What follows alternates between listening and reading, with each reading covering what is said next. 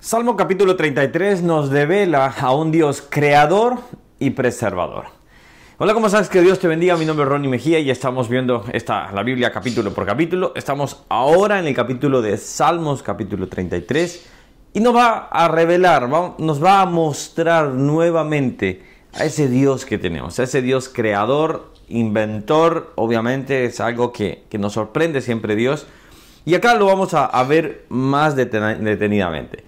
Al ver el capítulo, es una alabanza hacia el Creador, eh, como preservador, lo pone acá la Reina Valera, y es acorde, bastante acorde lo que es el, título, vamos a decir. Recordemos que los títulos de los capítulos no fueron inspirados, esos han sido agregados, obviamente, como para enunciar de qué estamos leyendo.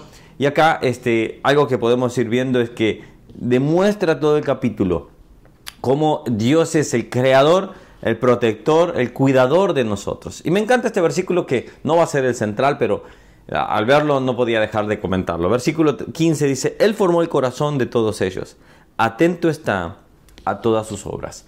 Una, de las, de las cuestiones que quizás la humanidad ha querido, o los científicos, o los pseudo sabios, han querido manifestar y decir, Dios fue como un relojero, puso en marcha esta creación y se olvidó totalmente de ella cuán alejado, cuán retirado está ese pensamiento de la verdad realmente.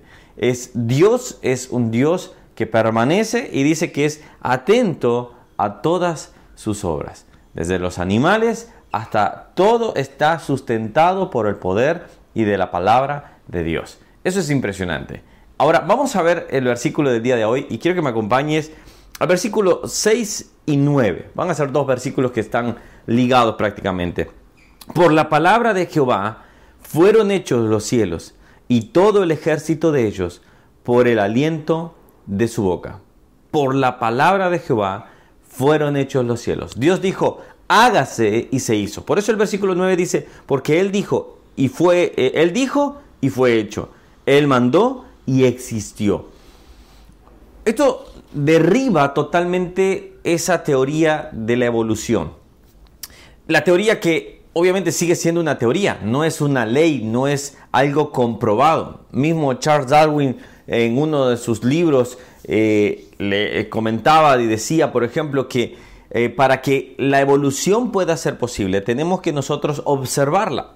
Entonces, para poder observarla necesitamos miles de millones de años, cosa que no los tenemos y no los vamos a tener.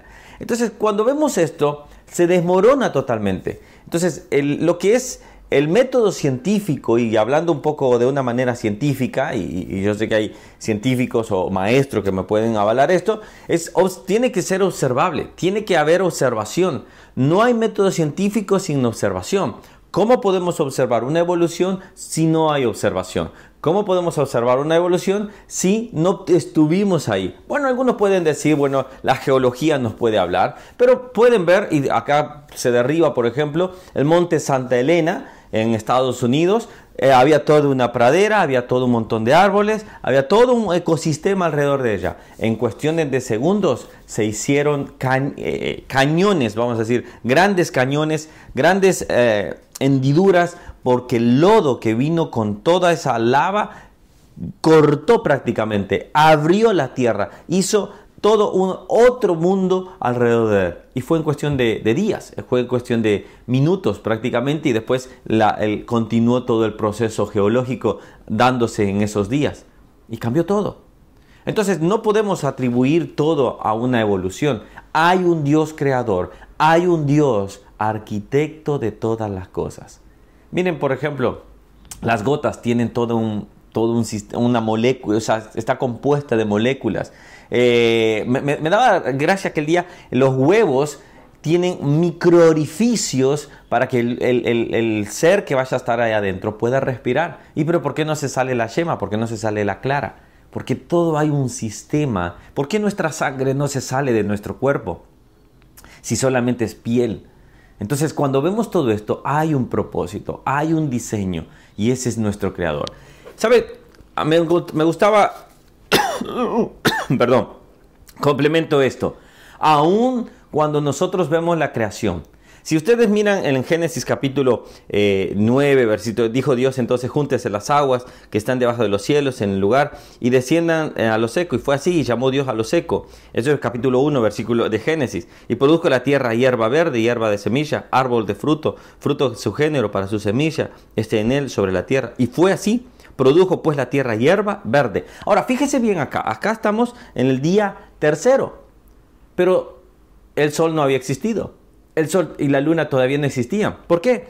Versículo 14. Dijo luego Dios, haya lumbreras en la expansión de los cielos para separar el día de la noche y sirvan de señales para las estaciones, para días y años.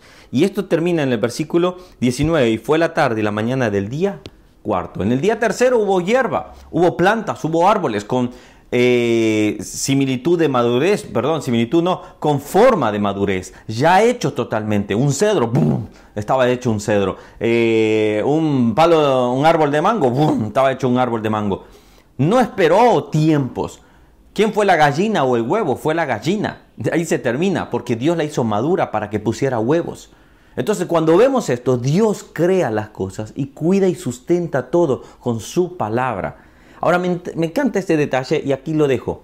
Alguien podría decir, bueno, Moisés se equivocó, tendría que haber puesto primero que las lumbreras fueron primeras, porque para que haya plantas tiene que haber fotosíntesis, para que haya plantas tiene que haber eh, todo un proceso que obviamente permite el crecimiento de las plantas. Ahora, aquí es, es un detalle que según en, algunos, estudios, en unos estudios de judaicos dicen que para que esto fue de esta manera, que el Espíritu lo permitió de esta manera, que Dios lo permitió que se escribiera de esta manera, porque así el sol, la gente en Egipto, en todo ese tema, tenía adoración al sol, al, Dios Ra, y, eso decían, Él es el poderoso. Pero acá demuestra que ni el sol tenía el poder para hacer eso. Dios le dio la, la, potencia para que Él emitiera la luz. Ni siquiera era su luz. Él le dijo, hágase la luz. Y fue la luz. Entonces, ¿qué significa? Hágase la lumbrera. Y fue la lumbrera. Entonces, el sol no se puede enseñorear y decir, yo creo las cosas. No, no, no. Él fue creado. ¿Me entienden? Entonces Dios da su palabra y sustenta. Quiero terminar con esto. Si Dios sustentó toda una creación, si Dios hizo todo esto para beneficio nuestro, para que nosotros lo pudiéramos enseñorear, para que nosotros pudiéramos disfrutarlo, ¿cuánto Dios no va a cuidar de nosotros? Como decía Salmos en el capítulo 15, en el versículo 15, en el capítulo 33, versículo 15, Él formó del corazón todos ellos, atento está a todas sus obras. Y termino acá para que no se me vaya más largo el video. Dios cuida de nosotros así como cuida de toda la creación.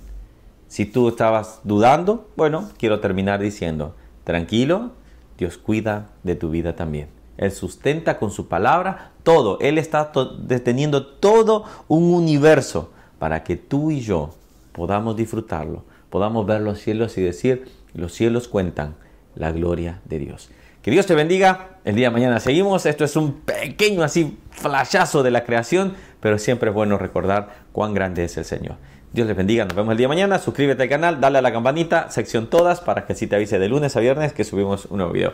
Hasta luego. Bendiciones. Chao, chao.